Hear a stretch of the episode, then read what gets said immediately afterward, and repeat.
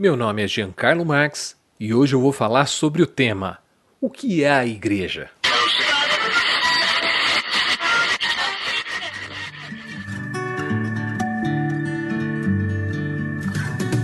Você está ouvindo da Crentaços Produções Subversivas.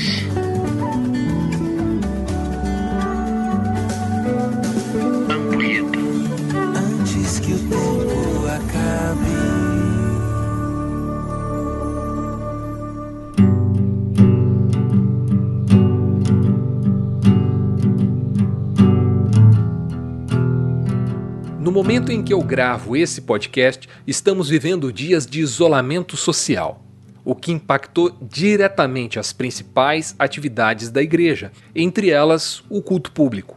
O ano de 2020, agora início de 2021, nos privou da comunhão presencial nos cultos, ou, para dizer o mínimo, daquilo que até então consideramos como normalidade dessa atividade tão importante para nós cristãos. A solução foi aderir aos meios digitais como o Zoom, Google Meet ou até lives no YouTube, Instagram, Facebook, em muitos casos os três juntos. Pastores tiveram que se adaptar e se tornaram produtores de conteúdo. A equipe de músicos passou a gravar live sessions e o pessoal do som e multimídia abraçou as transmissões online. O encontro se virtualizou. E isso, de certo modo, é bem confortável. Percebemos que o tempo gasto se aprontando para sair, no trânsito de casa até o local de culto e depois de volta para casa, tudo isso pode ser economizado com ferramentas que hoje estão ao alcance de quase todos nós, ao ponto de muitos não mais se perguntarem quando é que retornaremos aos cultos presenciais, mas sim quantos de nós pretendem retornar. Uma igreja virtual ainda assim é uma igreja? Ou uma web igreja? Para ficar aqui no termo que surgiu esses dias atrás no bar e mercearia da Crentaços, nosso grupo de mantenedores ali no WhatsApp. Afinal de contas, o que é uma igreja? Essa é uma pergunta bem difícil. Etimologicamente, eclésia significa chamados para fora, o que para alguns diz respeito a um isolamento do mundo e para outros representa um convite para deixar a clausura e se apresentar ao mundo. Vai vendo. As associações imediatas mais comuns do termo igreja costumam ser de um prédio, ou o grupo local que se reúne nesse prédio, ou mesmo a denominação a qual esse grupo pertence. Igreja também, em muitos casos, é aplicado à liderança desse grupo ou à coleção de dogmas assumidos por essa liderança. Fala-se, por exemplo, a igreja tal crê nisso ou a igreja tal não aceita aquilo. Mas talvez igreja seja algo bem mais simples que isso. O livro A Trelice e a Videira traz uma reflexão interessante.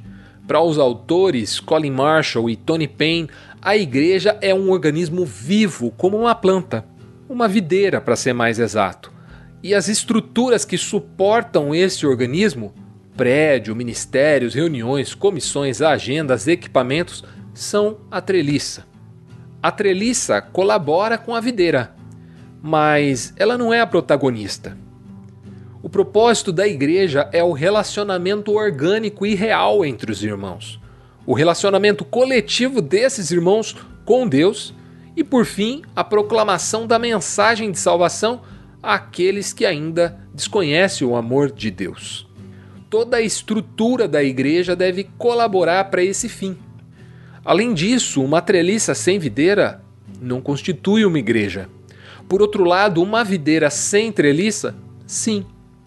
Na natureza, as videiras brotam no campo sem insumos agrícolas, podas ou mesmo auxílio de treliças. Elas simplesmente nascem, produzem e reproduzem.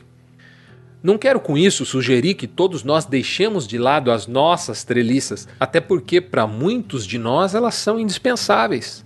Sejam elas o culto presencial, pelo Zoom, a reunião de oração ou a escola bíblica. Porém, já passou da hora de todos terem em mente que as treliças não substituem a videira. Jesus usou essa figura em João 15, 1 e 2. Eu sou a videira verdadeira, e meu pai é o lavrador. Todo ramo que estando em mim não dá fruto, ele corta. E todo ramo que dá fruto, ele poda, para que produza ainda mais. Para fazer parte da videira verdadeira são necessárias apenas duas coisas: estar em Cristo e produzir fruto. Se cremos nele, significa que estamos nele. E se praticamos aquilo que ele nos ensinou, significa que damos fruto. Assim dá para definir a igreja como o grupo de pessoas que creem em Jesus e colocam em prática os seus ensinamentos. Pode até parecer pouco à primeira vista, mas sendo bem honesto com você, é o maior desafio que eu enfrento diariamente na minha vida. E se você já ouviu o Ampulheta 40, Fé e Crença, talvez você esteja entendendo agora por que é que os cristãos também são chamados de crentes.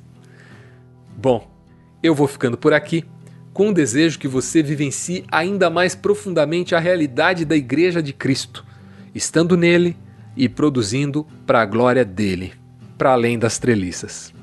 Um forte abraço e até o próximo Ampulheta.